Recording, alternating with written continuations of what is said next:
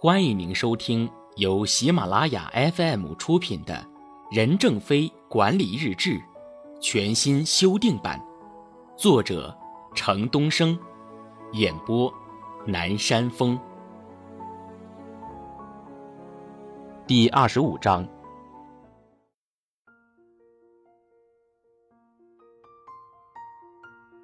九月十二日，研究队伍。我们在市场上还存在非常多的困难，但可喜的是，我们的研究队伍一天一天成熟起来。世界许多著名公司看到他们这么年轻，就已进入了当代信息科学的前沿。十年之后不好估量，谁能说一大批中国土博士不能成为世界英才？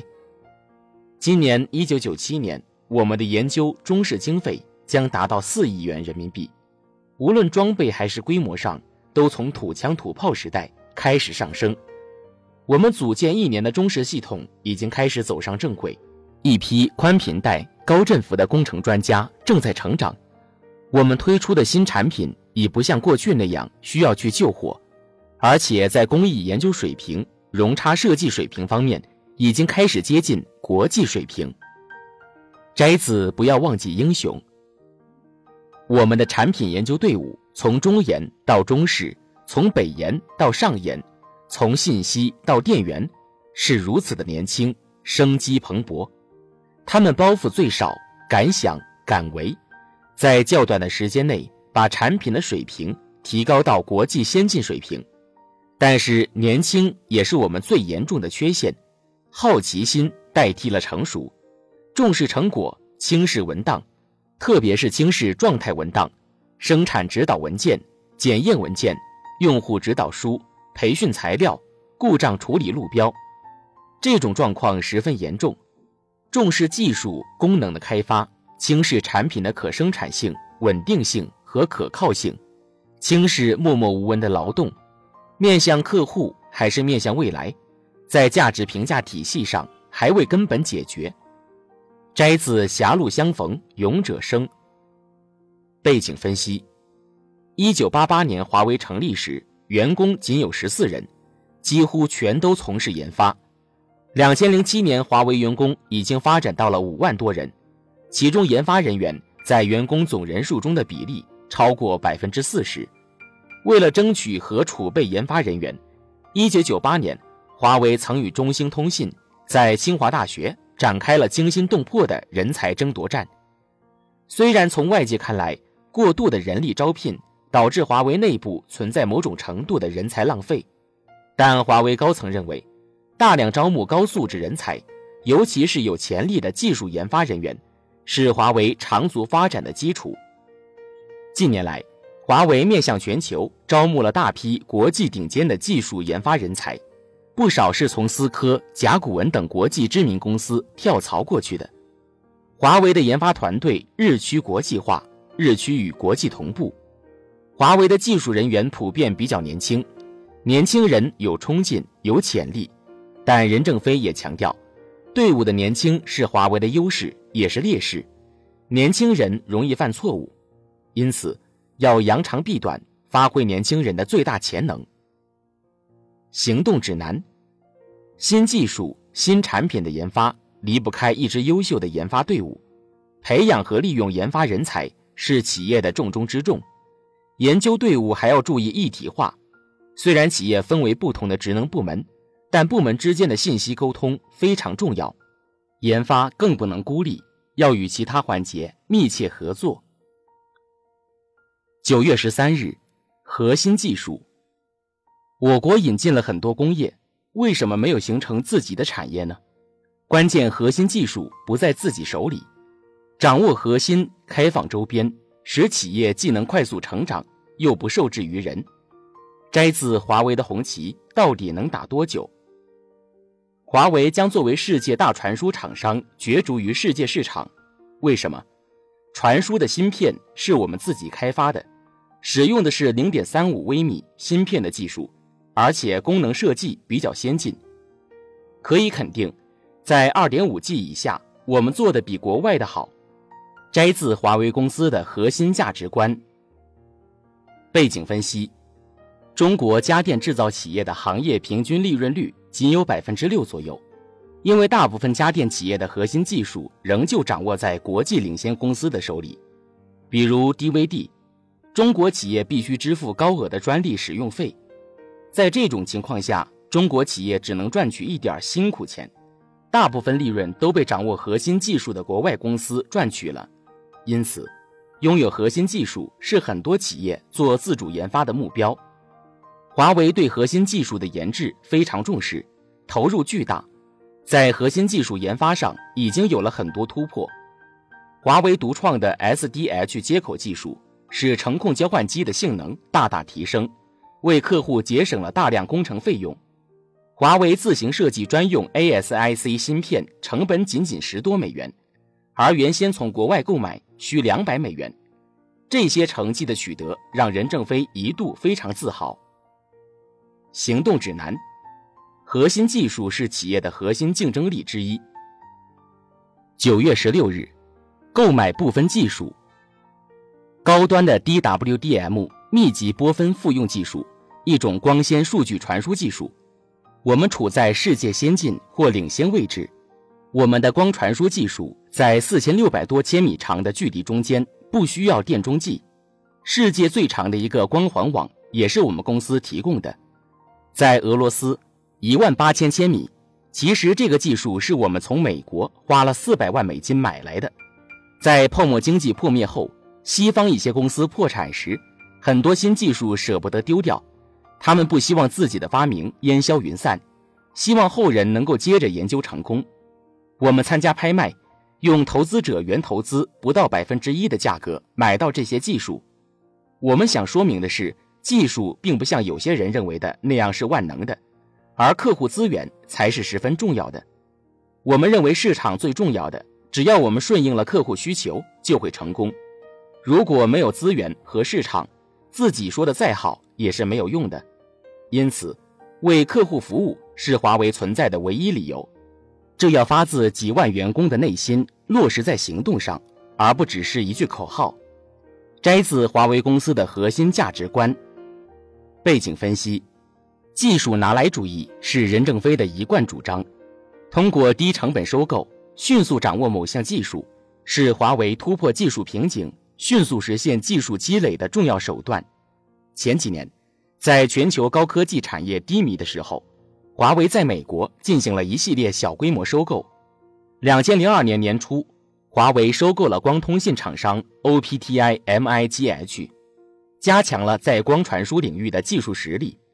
两千零三年年中，收购了网络处理器厂商 COGNIGINE，加强了其在交换机和路由器核心处理器方面的能力。两千零四年五月，华为以一千万元的价格收购了智宏科技在湖北、青海的 BOSS 项目及湖北、青海、新疆的 BI 项目的合同权利和相关知识产权。这些项目主要是智鸿科技与中国移动签订的软件服务合同。该次收购弥补了华为在这个领域的技术空白。行动指南：花小钱办大事是技术性收购的一大原则。九月十七日，要强调思想上的艰苦奋斗。研发的艰苦奋斗，不是说非要去到艰苦地区才算，而是踏踏实实做好本职工作。强调思想上的艰苦奋斗，摘自二零一零年 PSST 体系干部大会上的讲话。背景分析：对于研发人员来说，艰苦奋斗不一定要去上甘岭，做好具体的本职工作，为客户提供优质的服务，就是艰苦奋斗。任正非在谈到研发的艰苦奋斗时说道：“上甘岭最大的困难不就是没水喝吗？如果研发非要去上甘岭，那你就在办公室里逼着自己一两天不喝水，不也就是在上甘岭了吗？因此，研发的艰苦奋斗不是说非要去到艰苦地区才算，而是踏踏实实做好本职工作，强调思想上的艰苦奋斗。我希望你们不断的提升工作质量，更多的从全局出发，去考虑产品的可销售性、可安装性、可维护性等。我们在很多方面有很大的进步。但我们在系统性和管理上还需要再提高。我们要不断思考能改进吗？还能再改进吗？这就是艰苦奋斗。行动指南：技术是企业的第一生产力，生产力的提高离不开研发人员的艰苦奋斗。这种艰苦奋斗更多是指思想上的反骄破满、保持进取、不甘落后等。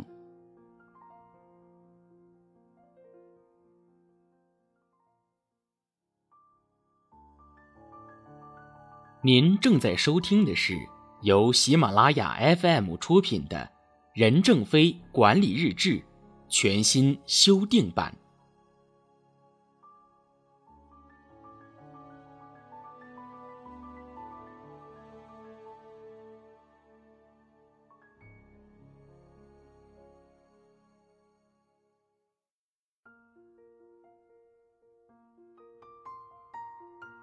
九月十八日。云计算是一种新的技术。云计算是一种新的技术，它像 IP 技术一样，可以用在任何信息传播需要的地方，如同 IP 改变了整个通信产业一样，云计算也将改变整个信息产业。未来信息的广阔包容、覆盖天涯、蓬勃发展、风起云涌。摘自《五彩云霞飞遍天涯》。背景分析。二零一零年十一月二十九日，华为正式面向全球发布云计算战略及端到端的解决方案。华为云计算战略包括三个方面：一、构建云计算平台，促进资源共享、效率提升和节能环保；二、推动业务与应用云化，促进各个行业应用向云计算迁移；三、开放合作，构筑共赢生态链。二零一一年十月三十一日，华为举行以“开放合作，化云为雨”为主题的二零一一年华为云计算大会暨合作伙伴大会，宣布成立 IT 产品线，加大云计算布局，并明确了华为云计算三大战略：大平台、促进业务和应用的云化、开放共赢。二零一二年九月初，华为第三年举办云计算大会，主题是精简 IT，敏捷商道。这是华为在二零一一年开放合作、化云为雨的基础上更进一步，旨在抓住云时代发展机遇，把脉 IT 产业发展方向。会上，华为还携手全球领先的应用交付网络厂商 F5 Networks 公司，向用户呈现其面向云计算的应用交付解决方案。行动指南：每一个趋势性新技术都是发展机会。它都会给人类文明带来巨大的推动作用，抓住未来发展的趋势，就等于是抓住了企业的未来。九月十九日，鲜花插在牛粪上。华为长期坚持的战略，技术战略是基于鲜花插在牛粪上战略，从不离开传统去盲目创新，而是基于原有的存在去开放去创新。鲜花长好后，又转化为新的牛粪。我们永远基于存在的基础上去创新。摘自《五彩云霞飞遍天涯》。背景分析：华为的技术研发从不离开传统去盲目创新，而是基于原有的存在去开放去创新。在云平台的前进过程中，华为还是强调鲜花要插在牛粪上，绑定电信运营商去创新，否则华为的云就不能生存。华为首先是基于电信运营商需求来做云平台、云应用，与其他厂家从 IT 走入云有所不同。任正非相信，只要是华为做的云，电信运营商马上就可以使用，就容易促成它的成熟。行动指南：现在很多企业都在呼唤创新，似乎不提创新就是落后。其实创新不能盲目和过度。否则都会给企业造成灾难性的影响。企业对创新必须有基本的认识，要知道什么需要创新，什么不需要创新。基于现有的基础去创新，是最为保险的创新。九月二十日，预言的作用：没有基础技术研究的深度，就没有系统集成的高水准；没有市场和系统集成的牵引，基础技术研究就会偏离正确的方向。我们一定要搞基础研究，不搞基础研究就不可能创造机会、引导消费。我们的基础研究是通过与国内大学建立联合实验室来实施的。我们的预研部只有在基础研究出现转化为商品的机会时，才大规模扑上去。摘自华为的红旗，到底能打多久？我们要建立互相平行、符合大公司战略的三大研究系统，即产品发展战略规划研究系统、产品研究开发系统以及产品中间试验系统。随着公司的发展，我们还会在国内外具有人才和资源优势的地区。建立分支研究机构，在相关的基础技术领域中，不断的按窄频带、高振幅的要求，培养一批基础技术尖子；在产品开发方面，培养一批跨领域的系统集成带头人，把基础技术研究作为研究开发人员循环流程的一个环节。没有基础技术研究的深度，就没有系统集成的高水准；没有市场和系统集成的牵引，基础技术研究。就会偏离正确的方向。摘自华为基本法。背景分析：一九四五年七月，美国科学研究发展局局长威布什在向罗斯福总统提交的题为《科学永无止境的前沿》的研究报告中说，基础研究并不考虑实用目的，它产生的是普遍的知识和对自然及其规律的理解。这种普遍的知识提供了解答大量重要实用问题的方法。但是它不能给出任何一个问题的完全具体的答案，提供这种圆满答案是应用研究的职责。美国国家科学基金会也有类似的认识，指出基础研究是发展科学知识的独创性研究，它没有直接的商业目的。作为一家以盈利为主要目的的商业组织，任正非为什么要求华为做不以商业为目的的基础研究呢？因为在基础研究上的地位。决定了一家企业是否可以抢占技术制高点。只有在基础研究上取得重大突破，才能真正引领技术潮流。作为有志于成为世界领先的电信制造企业的华为，必须要在基础研究上有所作为。但是，基础研究的投入是巨大的，风险是难以预测的。只有在具备了足够的实力后，才有能力和精力进行研究。华为学习和借鉴美国贝尔实验室在高校建立实验室的方式，积极与国内外各大高校合作，在高校里建立联合实验室，以加大对基础技术研究的投入，分散风险。行动指南：应用性研究解决公司生存问题，基础性研究解决企业长远发展问题。九月二十三日，保持技术领先，因为对于电子网络产品。大家担心的是其将来能否升级，将来有无新技术的发展，本次投资会不会在技术进步中被淘汰？华为公司若不想消亡，就一定要有世界领先的概念。我们最近制定了要在短期内使接入网产品达到世界级领先水平的计划，使我们成为第一流的接入网设备供应商。这是公司发展的一个战略转折点，就是经历了十年的卧薪尝胆。开始向高目标冲击。摘自华为的红旗到底能打多久？背景分析：能够在市场上屹立不倒的国际大公司、百年老店，无不是因为其在市场上一直保持着技术领先的优势。一九九三年初，面对即将崩塌的庞大的 IBM 帝国，首位非通过 IBM 内部晋升出任 IBM 总裁的郭士纳，给 IBM 开出四个药方。其中第一个药方就是保持技术领先，针对不同行业提供全套解决方案，集中精力在网络类电子商务产品上发挥 IBM 的规模优势。华为正是吸收了 IBM 等国外先进企业的优点，不惜加大研发投入。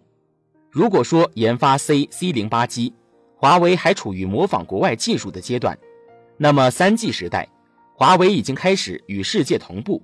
甚至在某些领域初步领先，这些成就的背后是华为巨大的资本投入。行动指南：企业要在激烈的市场竞争中生存下来，必须具备一定的独门绝技，领先的技术就是其中之一。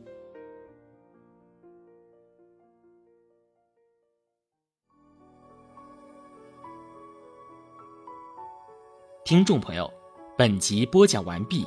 感谢您的收听。